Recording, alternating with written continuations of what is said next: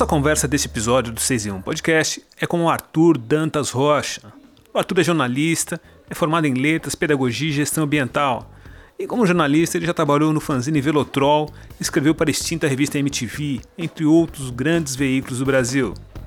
Nesse episódio, o Arthur conversa com a gente sobre o ótimo livro Racionais MC Sobrevivendo no Inferno, lançado pela editora Cobogó. A obra que faz parte da série O Livro do Disco, analisa o álbum mais famoso da carreira dos Racionais MCs. E assim como outros livros sobre os Racionais, esse livro tem tudo para virar um livro de cabeceira dos apaixonados por rap e pela cultura hip hop. 6 em 1, aliás, já falou sobre outro livro bacana da série O Livro do Disco. Procure e ouça a entrevista com a jornalista Mila Banes, que fala sobre o disco Sorriso Negro da Dona Ivone Lara. Na conversa com Arthur, falamos sobre os discos nacionais, sobre rap, sobre o Brasil dos anos 1990 e o Brasil atual. E, claro, sobre os reflexos do icônico álbum do grupo de rap na cultura brasileira.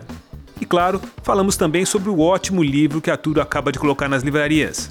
Eu sou Djalma Campos e o 6 em 1 abre alas para Arthur Dantas Rocha. E daí eu queria começar te perguntando, eu conversei com a Mila Banes recentemente e ela escreveu um livro sobre, sobre Dona Lara, que também é da mesma editora. Ela me contou que durante a infância dela, ela tinha um, uma relação mais pessoal com a, com a Dona Ivone. Eu queria saber de você, Arthur, é, como é que você... Eu vi que você, no início do livro, você faz umas considerações sobre a sua vida pessoal e sobre o disco Sobrevivendo no Inferno. Como foi para você mergulhar novamente na obra dos Racionais e retomar todo aquele universo para produzir esse livro? Cara, foi uma experiência bastante curiosa, assim, porque eu já tinha cristalizado uma, uma certa recepção do disco, né, porque passei uma vida inteira, né, desde 1997 até agora, escutando ele, mas quando eu parei para escutar detidamente, pensando mesmo em cada uma das faixa a faixa, primeiro que essa percepção de que, que era uma obra conceitual, que tinha um conceito que era dizer é, quais são as armadilhas e quais são os, os procederes possíveis para sobreviver no inferno, eu não tinha essa percepção tão clara assim, enquanto eu era só um ouvinte. A partir do momento, um ouvinte leigo, por assim dizer, a partir do momento que eu me passei a pensar nele detidamente, isso me veio, ficou mais claro. Mas, assim, tem uma, tem, tem um acerto de contas assim também, eu acho assim pessoal também, porque esse foi esse foi um disco que foi muito marcante para mim pessoalmente, né? Assim, para tratar dos temas de negritude, a questão do racismo, não que eu não, não fosse letrado nisso até então, até eu vim do movimento punk, assim, eu tinha algum letramento racial já de antemão. Só que esse disco foi assim, abriu uma uma, uma fronteira completamente nova. Não só ele, como o Raio X do Brasil também, que é o disco anterior, que foi o primeiro disco que eu tive contato em tempo real do, do Racionais. Mas eu acho que essa trajetória toda do Raio X do Brasil ao Sobrevivendo no Inferno, eles foram muito importantes para mim no sentido também de letramento racial. Eu lembro que quando, quando foi lançado o, o Sobrevivendo, é, eu trabalhava no Notícias Populares e o lançamento foi numa galeria, uma tarde de autógrafos na galeria ali, nas grandes galerias, onde fica a galeria do rock, e embaixo onde fica as galerias blacks. No dia seguinte saiu uma foto nos jornais é, mostrando aquela galeria entupida, e muita gente comentou, é, nossa, que fenômeno é esse, né? Eu tive a impressão naquele momento que a boa parte das pessoas não conheciam um Brasil real, um Brasil do qual os Racionais é, se apoderaram ali para fazer um disco e, e criaram uma, uma poesia crua dentro daquela, daquele momento. Você acha também que, o, que, que as pessoas passaram a conhecer aquele tipo de Brasil com o disco Racionais? Eu lembro do texto da Maria Rita Kel, por exemplo, que parecia, de certa forma, meio deslocada, sem saber o que estava acontecendo. É, aquele texto dela é muito bom para mostrar esse assombro da ponte para lá, né? Porque eu acho que o que acontece é que com o raio-x do Brasil, eles já tinham se tornado uma voz muito forte da, da periferia e, do, e dos negros, sobretudo. E, e, ele era muito conhecido na periferia, tanto que eu conheci-o pelo raio-x do Brasil e sabia que era muito famoso, porque inclusive tinha até paródia em rádio, tinha estação de rádio fez uma paródia de Homem na Estrada que chamava O Homem na Enxada. O homem da enxada começa o seu dia passando pela vaca, depois pela cabrita e ouve o canto da periquita. Isso é sinal que era uma música que era muito conhecida na época. O que eu acho que aconteceu é que com Sobrevivendo no Inferno eles passaram da ponte para lá.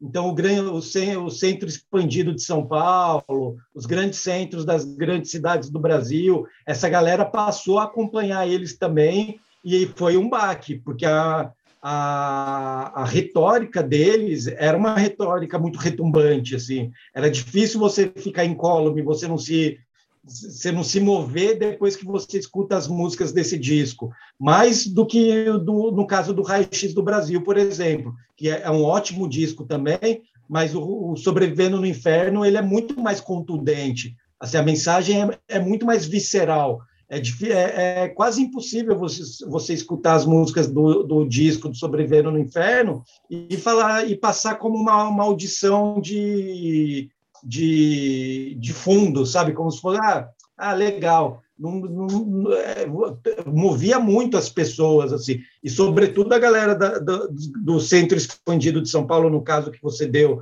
na, da, do lançamento na, na, na Galeria do Rock, nas grandes galerias, é, o pessoal do Centro Expandido foi ali que eles tiveram contato, né? E o contato foi esse contato meio acachapante mesmo, né? Tipo, foi uma, uma verdade uma verdade muito verdadeira, por assim dizer, que eles estavam recebendo ali com Sobrevivendo no Inferno. O que, que foi o Sobrevivendo na carreira do Racionais? Como é que estava o Brasil naquela época e o que aquele disco... Foi o nome do disco, Inferno, mano. As palavras não voltam vazias, mano. Esquenta não. O Jonas fala sobre isso. Para quem já foi espiritualista alguma vez na vida, sabe disso, né? Repetir as palavras muitas vezes, todo mundo, muitas pessoas repetindo a mesma palavra, alguma coisa materializa, parceiro. Então, eu, tô, eu vi isso na caminhada também. Esse disco era muito pesado. Muito pesado. Até hoje, para cantar, o. caralho. Entendeu? Mas talvez tenha sido o disco de maior sucesso de vocês ali naquela. Não concordo. Entendo toda a movimentação, mas não concordo. Eu, eu nesse, nesse mesmo período, é, ainda, ainda, ainda no comecinho de chegando no, no Sobrevivendo do Inferno, é, eu lembro que mais ou menos nessa época eu fui fazer uma entrevista com um, grupo chamado De Menos Crime em São Mateus. De Menos Crime, sim. Sim. E daí é, existia um, meio que um conflito dentro da, da, cabeça dos editores. Eu trabalhei na revista Raça e daí essa, esse tipo de matéria não entrava em pauta. E quando eu estava indo fazer essa entrevista com. Já trabalhava para os dois, né? Colaborava para a raça e, e escrevia para notícias populares. Quando eu estava indo fazer essa entrevista com o De Menos Crime, é, um policial parou. A polícia parou a gente no caminho, parou na ida na volta, mas no, na ida, um policial falou uma coisa que me marcou demais. Eu não sei que vocês. Ele disse assim: eu não sei o que vocês estão indo fazer nesse bairro e nessa região, porque daqui não sai nada, nem arte, não sai coisa produtiva nenhuma. E ao mesmo tempo eu vi que isso ia ao encontro de muita gente para qual eu trabalhava, que não acreditava que da periferia pudesse sair como uma obra-prima, como sobrevivendo no inferno. Ah, com certeza, tem, eh, eh, com certeza tinha isso muito latente, assim, porque a galera estava acostumado a gente de fora falar de problemas da periferia, por assim dizer, na música popular brasileira. Quando chegam Racionais, que são quatro pretos da periferia e falando naquele tom de voz, né, naquele quebrando com aquela com aquela suposta cordialidade que tem que que, que fica re, ressoando na, na, na vida brasileira, assim, aquilo era muito, muito, muito, muito novo, era uma novidade muito espetacular. É, é, é, é, realmente assim, ter dois caras que vieram do Capão Redondo e dois da Zona Norte, assim, é muito, é muito significativo. E é tão significativo que você não tinha esse orgulho de você falar, por exemplo, que você era da quebrada, né? Hoje em dia as pessoas são do Capão Redondo, elas sentem orgulho de falar, sou do Capão Redondo. Foi na camiseta. Naquela época, foi na camiseta, exatamente. Naquela época, quando o cara era do Capão Redondo e ia entregar currículo pra, de emprego, ele botava Santo Amaro para não ter que falar que era Capão Redondo. Então, eles mudaram até essa percepção de, com relação à quebrada. O Racionais foi muito importante para mudar isso. Eu tava, li seu, seu livro assim num, num, num estalo, assim, foi muito gostoso ler o livro. É, todo mundo fala do, do, Sobrevivendo como disco evangélico dos Racionais, você aborda isso no livro, né? Eu lembro que mais ou menos na mesma época, a periferia começou esse, esse, esse movimento do, de, do crescimento das, das igrejas evangélicas. Hoje, por exemplo, eu levantei os números é, Capão Redondo, o Jardim Anja, por exemplo, vem ganhando várias igrejas evangélicas, o Grajaú, e é, o movimento evangélico vem crescendo mais ou menos 30% na última década. É possível Uau. a gente. É, é bastante coisa, né? O rap, para mim, ele interage com a minha vida real, entendeu? Naquele momento daquele disco, ele criaram um personagem meu. Fugiu do meu controle, entendeu? Acho que a foto, aquela. Esse dia eu vi uma capa que eu falei, cara, e essa Bíblia na mão, cara? Muita pressão de vários lados, entendeu? Agora teve que. Então o que acontece? É, viver aquilo é muito diferente de que cantar aquilo. E a gente começou a viver aquilo. Aquelas coisas começou a vir, entendeu? Chamar na radiação, né? Que nem fala na favela. Começou a vir para cima, morou? Você consegue dar um exemplo concreto disso que você está falando para a gente? Ali tem diário de um detento, por exemplo. Por exemplo. Difícil explicar para você, mas era uma coisa assim de clima, morou, parceiro? Era um clima hostil. Essas músicas provocam alguma coisa diferente no, no, no, no ambiente, tá? no contexto, morou? As coisas mudam. É possível a gente afirmar que Sobrevivendo já nasceu como um efeito colateral desse crescimento evangélico na periferia? Ah, eu acho que ele é um bom, é um bom retrato, sim, desse, desse crescimento, assim. mas é um retrato conflituoso ainda, né? Porque na música de, de o cartão de visitas do disco, que é Jorge da Capadócia, do Jorge Ben, eles já inserem um Ogunhê, que é um grito guerreiro chamando o Orixá Ogum, que é o, no, no sincretismo religioso, é o São Jorge, mas eles meterem uma referência às religiões afrodescendentes aqui na, na, no início dessa faixa é muito significativo, que tinha algum conflito, tinha alguma... A, a religiosidade nesse disco é um tanto quanto conflituosa, mas ela é sim, com certeza ela é, um, ela é efeito colateral desse avanço dos evangélicos, com toda certeza, assim, dá para afirmar isso sem, sem medo de errar. Você também fala no livro de alguns momentos do Mano Brown. É, no começo, lá pelos primeiros discos, o Brown até um professor autoritário, você desenvolve esse tema. Depois ele se tornou um pastor mais marginal, como está no livro. E agora, isso eu estou dizendo, a gente vê um Brown mais romântico, tentando entender a política e tentando entender o mundo pela via do amor. É, que momento que você acha que a gente está vivendo o Mano Brown agora? Ele falou numa entrevista que agora ele é um, está menos óbvio, menos personagem, mais natural. É, o Brau, dos 50 anos, está se tornando menos messiânico, um, um cara mais próximo do que ele realmente é, Arthur? Ah, eu imagino que ele deve estar numa paz de espírito, né? De, já está lá com seus 50 anos, assim, já dá uma, já dá uma, uma clareada na, na, nas ideias, por assim dizer, que fazem com que ele consiga agir de forma mais natural, eu acredito, que seja isso que ele esteja falando na, na, na, na entrevista, porque ele sempre teve uma, sempre teve uma carga muito grande né, nos ombros dele, por assim dizer, porque ele sempre foi visto como um porta-voz da, da, da, periferia e, e, e, é cobrado, né? Imagino que ele seja muito cobrado, inclusive até hoje ele seja muito cobrado em relação a isso. Mas eu acho que hoje ele deve estar mais leve nesse sentido, né? Que ele está mais preocupado em atender os anseios mais particulares mesmo, sem que ter que se preocupar muito com repercussão. Agora, ele é um cara que sempre prezou por fazer o que bem entendesse, né? Porque na, você vê, tipo, na própria trajetória do, dos Racionais, eles nunca fizeram discos óbvios, assim, discos assim, ah, vai ser isso que vai ser o disco. Eles sempre fizeram discos, assim, que davam, mexiam no ouvinte, mexiam no fã, assim, né? No, tirava da zona de conforto. Então, eu acho que ele está em movimento, como sempre teve, ele está em movimento nesse momento agora também. Quando você fala do seu pai, por exemplo, aparece uma sensibilidade, uma até fragilidade, Brau, que eu não via em outros momentos. Você concorda com isso que eu estou te dizendo? Você, com o passar do tempo, você foi compartilhando outros lados mais, vou usar essa palavra, mais sensíveis da sua vida para as pessoas? Ou isso é um engano meu? É... O bom de você ir vivendo ficando mais velho é que você vai aprendendo com outras pessoas o que não se deve fazer mais. E algumas músicas minhas eu ando colocando um Preto Zica Tutameu disse assim, eu já pus umas quatro já e tenho feito outras. Tem sempre uma coisa que alguém falou para mim.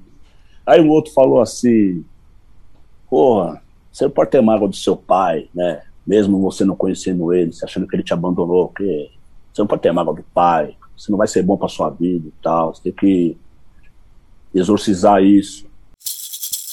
É, você, no, no, o livro também coloca, faz ir por terra alguns mitos sobre, o, sobre os racionais, né? Que tinha umas histórias que eles não falavam com pessoas brancas e outras que não falavam com a imprensa. Eu mesmo já falei com eles e em outras situações já presenciei coletivas, por exemplo, onde o, o grupo pediu para a TV Globo sair da sala, não, não falaria se eles estivessem presentes. E daí, de onde você acha que surgiu essa desconfiança do grupo em relação à imprensa? Começo tinha até umas informações mais distorcidas, falavam que os, os integrantes eram marginais, que tinha envolvimento com crime, é, passavam informação errada sobre o grupo e sobre a ideologia do grupo. Mas de onde você acha que surgiu isso? De onde você, você sentiu que surgiu isso na sua pesquisa para o livro? Eu acho que eles tinham uma perspectiva bem clara do quão racista é o Brasil, né?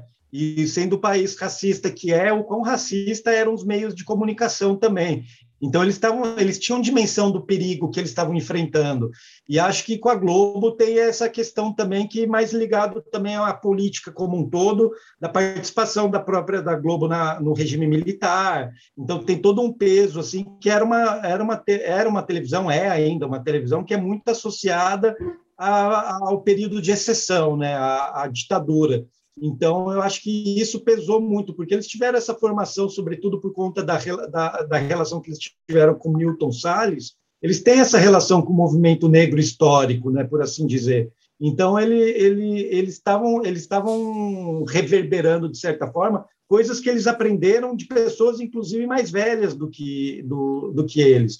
E acho que essa relação deles de, de se opor à, à lida com a, com a Rede Globo diz respeito também a uma estratégia muito ousada, que é aquela, aquela estratégia assim, bom, se a gente for para a Rede Globo, a gente vai ser só mais um item no, no, no, catálogo de, de atrações que eles têm. Agora, quando a gente se opõe a falar com eles, a gente se torna o primeiro artista que se opõe a falar com a Rede Globo de forma tão enfática. Então, isso dá, uma, dá um crédito também para o pro, pro grupo, por assim dizer. Dá um crédito com as pessoas que desconfiam da, da, da, da, da Rede Globo, dá um crédito porque eles não falavam com a Rede Globo, mas falavam com as rádios comunitárias, por exemplo, falavam com Notícias Populares, que é era um jornal popular também na, naquele momento. Então, eu acho que tinha, uma, tinha uma marcação de posição ali que foi muito importante para o ethos do grupo como um todo. Né? Eles crescem imbuídos né,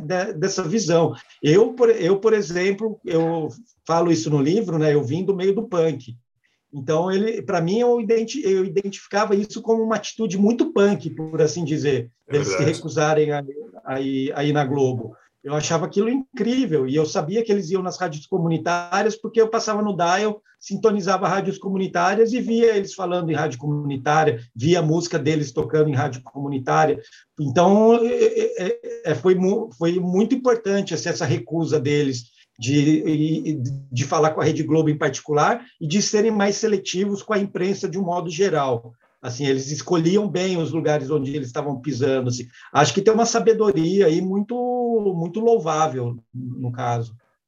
Você acha que, ao mesmo tempo que, o, que os racionais influenciaram toda essa geração que a gente está vendo agora mais próxima da, da, dos veículos de comunicação, da mídia, de propagandas, como MC e outros nomes, você acha que ao mesmo tempo que eles é, sofreram influência dos racionais, agora os racionais estão pegando elementos dessa geração, por exemplo, MC acho que consegue, já é um cara que consegue trabalhar melhor essa relação com a imprensa e com, com, esse, com esse jeito de entrar no mercado. Tem uma grife, é, parcerias com a CIA, aparece na Globo, mas ao mesmo tempo é um cara que não deixa de mandar o recado dele quando, quando precisa falar de coisas mais duras, quando precisa falar de, de fome, de racismo, ele é bem, bem incisivo no assunto. Mesmo assim, ele continua sendo cara, continua sendo um rapper respeitado pelo, pelo pessoal da quebrada da periferia. Você acha que houve essa troca? Os Racionais estão aprendendo também com essa nova geração a fazer esse jogo mais de uma forma um pouco mais, mais suave, mais inteligente, mais alinhar mais e mandar o discurso, fazer o discurso chegar mais longe, sem que você tenha que deixar de falar com os veículos de comunicação.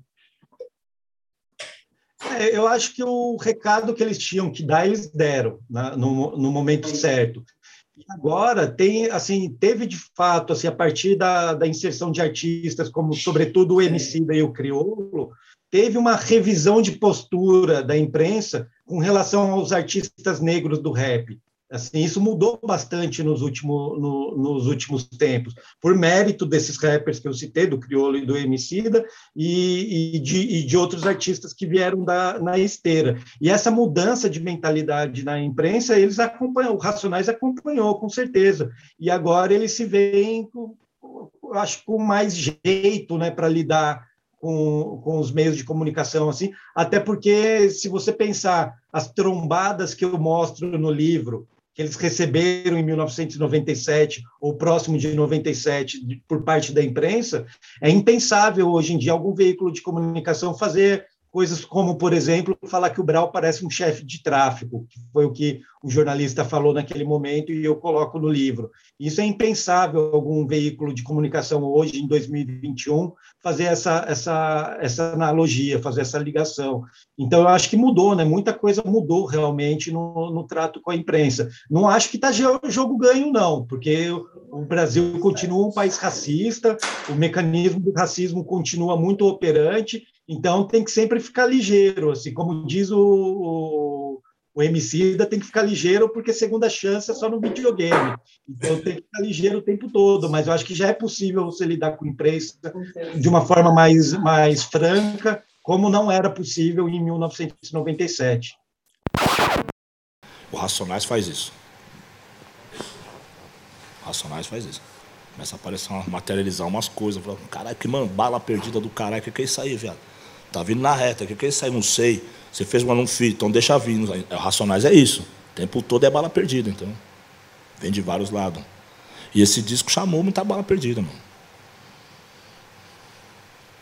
O que para a sociedade, para, sei lá, a classe artística ou o pessoal que estuda sociedade analisou como um disco de protesto, para nós era cortar na própria carne, entendeu? Aquilo vinha em nós. Começou a morrer gente, começou a morrer amigo, começou, morou, começou a morrer gente na porta das festas pra caralho. Gente com camisa do Racionais, tiroteio dentro da festa. É, foi aí. Arthur, é, a gente conhecendo a história dos Racionais e a gente está aqui falando das, das, de algumas dificuldades de abordagem da, da imprensa para falar com o grupo, para estabelecer esse contato, mesmo quando eles lançavam é, produções como Sobrevivendo no Inferno. Agora, na sua produção do livro, é, você teve ou tentou, precisou estabelecer algum contato com o grupo? Se teve, como é que foi essa troca? Isso é uma grande questão, cara, porque quando eu recebi o convite para fazer o livro, de imediato eu pensei em falar. Eu já, eu, no meu período de jornalista, eu já entrevistei o KLJ e eu já conheci em, em situações diversas os outros, os outros integrantes do, do, do Racionais. Mas, assim, conforme eu fui fazendo a, pesquisa, a minha pesquisa, olhando a, o, material que eu tinha, porque 80% do material que eu cito no livro era material que eu tinha guardado desde 1997. Nossa! É muito curioso um amigo meu falou, ele falou, cara, você tinha uma missão de fazer alguma coisa em relação aos racionais e não sabia, porque só, só isso para justificar você ter guardado essas tranqueiras por tanto tempo. E então, com o material que eu já tinha e, e, e com a pesquisa que eu fiz, eu achei que não era necessário falar com eles. Se eu falasse com eles, ia ser outro livro, com certeza, talvez um livro até melhor. Não, não, não sei dizer, mas é possível que você saísse até um livro melhor. Mas eu, com o material que eu tinha na mão ali, eu já me dei por satisfeito, assim, não vi necessidade de, ter, de falar com eles. Você fala no, no livro sobre é, um trecho você fala sobre vulnerabilidade dos personagens, no caso dos Racionais MCs, e cita que na sua trajetória você não passou por isso. É, quando a gente pensa hoje, vinte e tantos anos depois, Dá para identificar que esse, esse discurso, de certa forma, esse discurso ajudou a aproximar o grupo desse público que estava na periferia, o Capão Redondo sendo uma das regiões mais violentas de São Paulo e do país. É, isso aproximou realmente, foi um dos fatores que ajudou aproximar os Racionais desse público? Ah, com certeza. Eu, eu não tenho nenhuma dúvida assim, que tanto o Brau quanto o Ed Rock, eles são vistos assim por boa parte da audiência como uma espécie de irmão, talvez um irmão mais velho que está ali aconselhando ali e está falando de coisas que, que essas pessoas viveram, né, vivem em primeira mão. Eu acho que com certeza tem, tem, tem esse caráter assim que é muito forte na, na, na estética do grupo. Eu lembro uma vez que eu era, eu era bem jovem. Eu vi uma entrevista do ICT falando que quando ele era muito novo, ele parecia um cachorro louco. Quando soltava ele, saia mordendo tudo. Eu era assim também. Hoje, a gente tem que ser mais estrategista, mais inteligente. O mundo hoje exige mais inteligência, mais reflexão. Arthur, eu estava lendo o livro, a partir lá da, da página 100 e pouco, você começa a fazer o faixa a faixa. Né? E daí, uhum. no faixa a faixa, tem algumas umas descobertas que, que, que, vão ajudando a gente a entender meio que a construção dos personagens, no caso dos, dos, dos quatro integrantes. As músicas que eles escolheram, as, a, a, ideia de construção do disco diz muito a respeito de quem eles são, ainda que na época eles não dessem grandes entrevistas como dão agora, né? Ah, com certeza. Aquele universo expandido que eles mostram de referência, que está ali bem, bem descrito no Sobrevivendo no Inferno, diz, muita, diz muito respeito a quem eles são particularmente as predileções deles, aos gostos, às escolhas estéticas. Isso com certeza diz muito respeito sobre o que é cada um particularmente, pensando que geralmente o MC da música é o autor também, né, da faixa, da, da, da, da ambientação sonora. Então ali cada uma daquelas faixas diz muito respeito a cada um deles, com certeza. Você, é, num, num dos trechos do livro, você também fala que, que os racionais são importantes, mas é, seria talvez um exagero afirmar que eles são é, o que mais relevante aconteceu nos últimos anos da música brasileira. Evidentemente, são um capítulo importante. Mas o que, que você coloca, além dos racionais, dentro desse balaio de artistas e músicos tão ainda nativos, que surgiram de lá para cá e até, de certa forma, beberam na fonte dos racionais? O que, que você, como, como autor, como escritor e pesquisador, considera importante a gente destacar nesse, nesse balaio de coisas que foram surgindo de lá para cá? Eu, eu, eu acho assim, eu faço esse parte no livro para não soar soberbo com o meu objeto de pesquisa, porque assim, eu de fato acho que o, o, o que de mais importante aconteceu na música popular brasileira nos últimos 30 anos foi o Racionais. Isso eu acho, mas ali no livro eu dou, dou o benefício da dúvida para o leitor. Eu acho que tiveram grandes,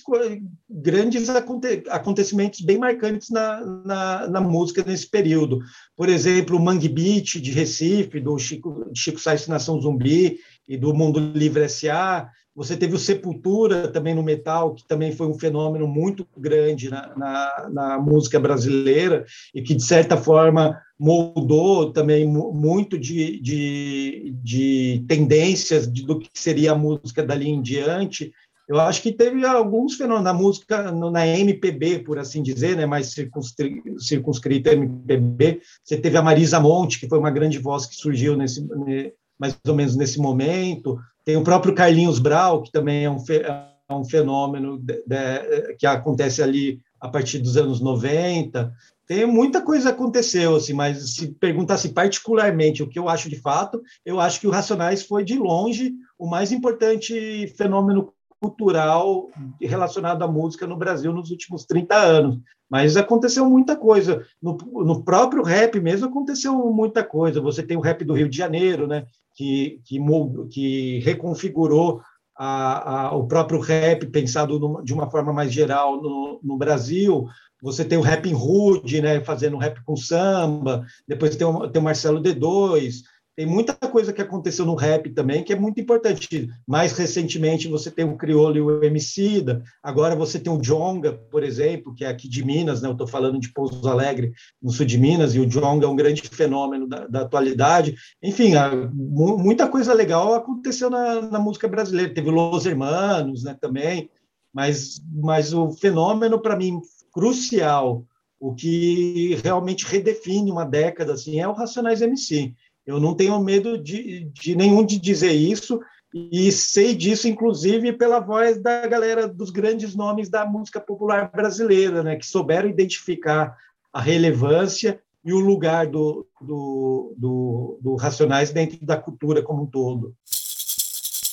E se tratando de Racionais, eu não tenho saudade de nada do que já foi. Eu gosto de música antiga, discoteca, funk, papá, mas do Racionais eu gosto de agora, não do que era.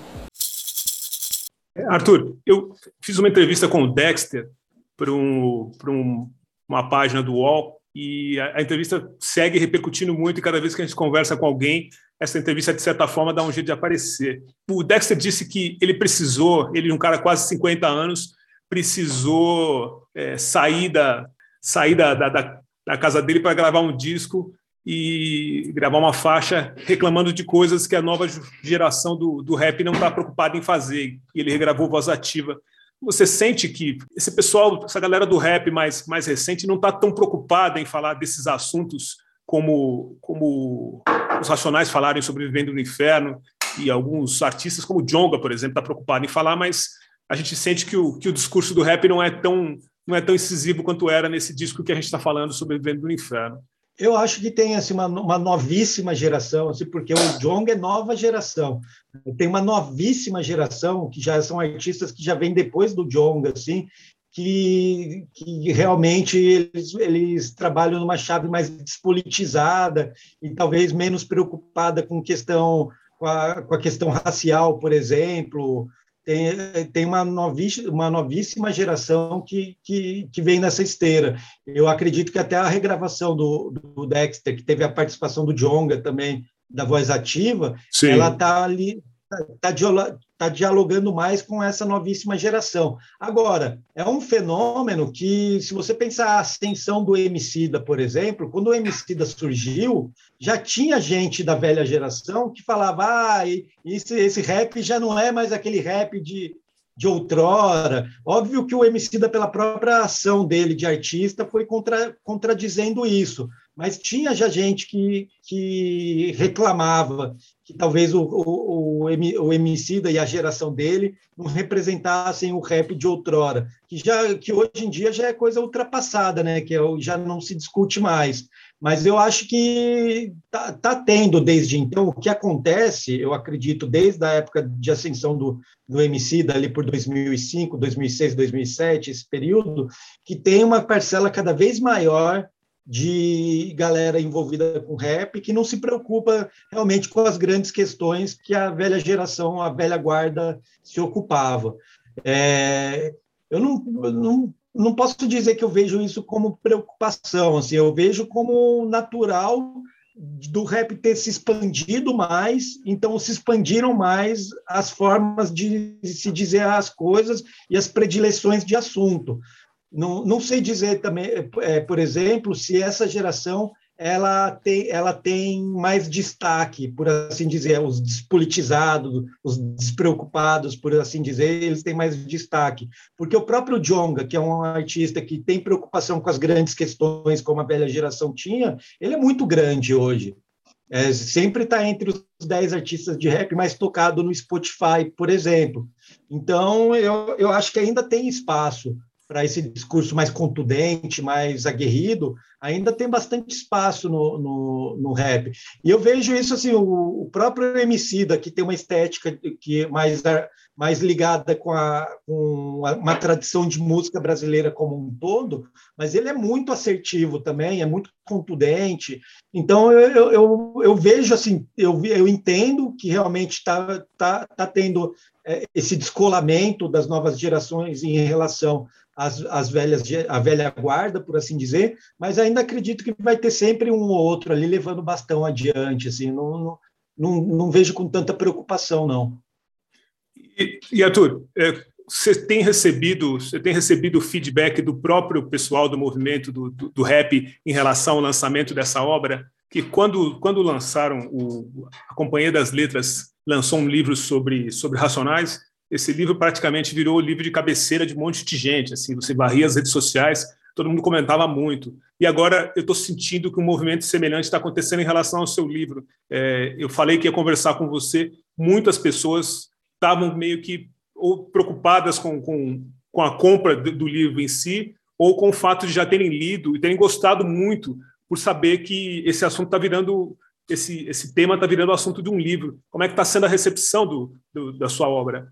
Olha, cara, eu, eu tô, eu tô assim, eu confesso de, de verdade, isso não é um maneirismo, não. Eu confesso que eu tô até estranhando essa recepção tão boa que o livro teve até então, assim. Não que eu não confie no que eu escrevi, mas assim, é, tá te, majoritariamente, muito majoritariamente, a repercussão está sendo muito positiva. Então, eu, eu, eu meio que estou meio em choque ainda, estou tentando me situar e sei que ele está tendo boa procura em livraria, que as pessoas estão procurando. Eu já vejo gente postando, gente que eu não tenho relação, que eu não conheço, postando é, foto com o livro. Então, estou sentindo que ele está caminhando realmente para ser um livro bem lido. E espero que as pessoas continuem gostando dele, né? Mas eu espero também que esse livro, porque o livro da Companhia das Letras é o livro com as letras né, do Racionais, virou meu livro de cabeceira por um bom tempo também, quando eu comprei. E que tem um texto muito bom do Acauã. Sim, você cita, esse, do, você cita esse texto livro. em alguns momentos Sim. do seu livro, né? Sim, eu cito bastante porque foi um texto que foi muito importante para mim enquanto eu estava escrevendo o, o, meu livro. Mas, assim, eu, eu espero que esse meu primeiro livro seja só uma gotinha no oceano, no sentido que ainda tenham muitos outros livros sobre Racionais MC, porque eles merecem. Esse disco mesmo, Sobrevivendo no Inferno, eu dei uma abordagem para ele, mas é possível ter dezenas de abordagens possíveis de lidar, de tratar o, o objeto, o disco. Então eu espero que seja só um primeiro momento, assim, mas que ainda que, a, que as editoras ainda publiquem muitos livros sobre, o, sobre os racionais, porque eles merecem. De fato, assim, eu acho que eles são meio incontornáveis na cultura brasileira em, 2000, em 2021, né, olhando, pensando lá desde do, do final dos anos 80, quando eles surgiram, lá em 89, né, eu acho que eles começam, é, eles se tornaram incontornáveis. Assim. Então, eu espero que realmente venha muitos outros livros, que o meu seja só uma, uma gotinha nesse oceano. Quando, quando Sobrevivendo do Inferno foi lançado, todo mundo ficou é, uma parte feliz que finalmente isso tenha sido colocado da forma como foi colocada no, no, no disco. É, ficou contente e por um tempo o país foi crescendo, a situação foi melhorando, o próprio é, próprio Capão Redondo, onde o Brown é, elaborou boas, boas, boa parte das questões do, do, do, disco foi, foi melhorando, deixando de ser menos violento. A gente passou por um período de crescimento que, que parecia encontrar o nosso, nosso horizonte ali melhor e a gente, de certa forma, meio que deixou o, o Sobrevivendo no Inferno num, num lugar reservado para lembrar que aquelas coisas aconteceram. E hoje a gente está em 2021 e de repente você lança o livro e a gente está vivendo muitas questões parecidas com o que a gente vivia em 97. A gente está falando novamente, o racismo não morreu, mas ele adormeceu mais feroz ainda com as redes sociais. É, as pessoas não têm medo de, de, se esconderem naquela, naquela, naquela brecha confortável de mostrar o rosto. Estão até mostrando o rosto agora. É, o disco hoje é, parece estar tão fundamental quanto era em 1997, ou estou muito enganado? Não, com certeza, assim, o disco ele ganhou, ganhou uma, uma ganhou uma sobrevida, por assim dizer, com esse período que a gente está vivendo, porque diz respeito também que é um disco que, de, que fala muito, tra, lida muito com as consequências do neoliberalismo, né? que era o que a gente vivia em 97. E a gente está vivendo novamente um outro período de neoliberalismo. Então, as consequências do neoliberalismo estão ficando muito latentes de novo e, e, com o acréscimo dessa extrema direita que ganhou não só o Brasil como o mundo, né? Que não tem medo de mostrar, como você bem disse, não tem medo de mostrar, botou suas garrinhas de fora e não, não, não tem vergonha de se assumir racista, coisas assim que há, sei lá, quatro anos atrás pareciam impensáveis, hoje é, hoje está acontecendo de forma muito aberta. Mas eu acho que, inclusive, esse período de bonança, esse pequeno período de bonança que teve logo depois do período do Sobrevivendo no Inferno, ele deu também as cotas, as cotas afirmativas, que fez com que a única estatística que o Primo Preto fala na introdução da capítulo 4, versículo 3, tenha melhorado, que é a do acesso dos negros ao ensino superior. superior. Foi a única estatística das que ele lida no, no disco que melhorou. Todas as outras estão tão ruins quanto estavam em, em 1997. Então, e é a única herança que a gente tem desse período de bonança que você, que você citou, de melhora do país, né, de do Brasil foi o período que o Brasil pôde se pensar como um país relevante para o mundo, né? Era as pessoas no, ao redor do mundo queriam saber das boas novas que estavam acontecendo no Brasil. Hoje em dia as pessoas têm vergonha do Brasil, né? Desse Brasil que a gente está vivendo agora, inter, internacionalmente a gente é o patinho feio. Então é uma mudança muito muito escabrosa mas é, que dá uma sobrevida muito forte ao Sobrevivendo no Inferno, com certeza. As músicas parecem que foram escritas ontem, com esse novo período que a gente está vivendo. É que as mudanças, de certa forma, assim, é, a gente viveu um otimismo muito muito grande em relação ao crescimento econômico, mas essas questões continuaram ali é, sem ser resolvidas, né? Elas ficaram só adormecidas, elas não foram resolvidas. E agora, quando entra um presidente com esse perfil, é, o disco se faz mais necessário ainda e o discurso dele se faz mais necessário ainda para que a gente volte a discutir todas essas questões no pós-morte do George Floyd, que parece que, que despertou o universo, o mundo inteiro para o pro, pro problema do racismo, para a violência, para todas as questões que ficaram botadas debaixo do tapete. Com certeza, não tenho a menor dúvida disso. E, Arthur, você terminando, agora que você está vivendo esse momento de, de de divulgação desse, desse livro, você já tem é, já tem elaborado algum próximo livro sobre, sobre, sobre rap ou sobre um desses personagens do rap brasileiro? Que, bom, é, tendo a repercussão desse sobre os Racionais, já, de, já dá meio que uma medida que existe um público muito sedento para ouvir essas coisas, né? Eu, eu tenho, assim, no, no momento, assim, eu estou meio que trabalhando ao mesmo tempo, assim, agora escrevendo um de fato e estou trabalhando com outros dois na minha cabeça ao mesmo tempo. Eu estou com três, três livros aí engatilhados para o próximo ano. Um deles é sobre rap, assim, ainda vou manter segredo sobre ele, mas é sobre uma, uma questão muito importante do rap paulistano que, que, que eu vou, vou tratar. E o que eu estou escrevendo no momento é um livro sobre o cólera, não sobre o cólera, mas é um livro baseado de ensaios, cujo cada um dos ensaios é baseado em uma música do disco Pela Paz em Todo Mundo do Cólera, que é uma banda punk que, por coincidência, é do Capão Redondo também. Uma das minhas bandas favoritas. Eu continuo, se eu continuo continuo lidando com artistas do Capão Redondo, que é igual você falou assim, se antigamente os editores duvidavam que era possível é, surgir arte da, da, periferia, eu não só acredito nisso, como continuo trabalhando com artistas do Capão Redondo. Muito bacana.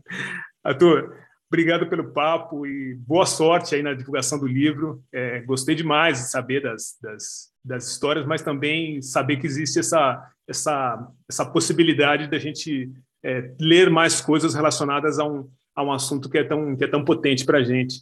Queria te agradecer, te dar um abraço e desejar boa sorte aí na, na trajetória do, do Livro dos Racionais. Obrigado, foi um, foi um prazer assim, enorme falar contigo, valeu mesmo. E é, é isso, né? Estou tô, tô aí numa, na, na esperança que a repercussão continue boa do livro. Sim, sim, sim. Quando tiver o livro do, do Cólera e do Redson, me manda um alô, que eu, também é um assunto muito interessante para mim. Com certeza, mandarei. Se cuidem, um grande abraço. Um abraço. Tchau, tchau. Tchau. Este foi o 6 em 1 Podcast. Ouça outros episódios do podcast em sua plataforma de áudio favorita. Estamos no Deezer, Spotify, Google Podcasts, em todas as principais plataformas de áudio. Não se esqueça de assinar o 6 em 1 em todas as plataformas. Assim, você recebe uma notificação sempre que a gente publicar um novo episódio. Eu sou o Djalma Campos, até mais e a gente se vê por aí.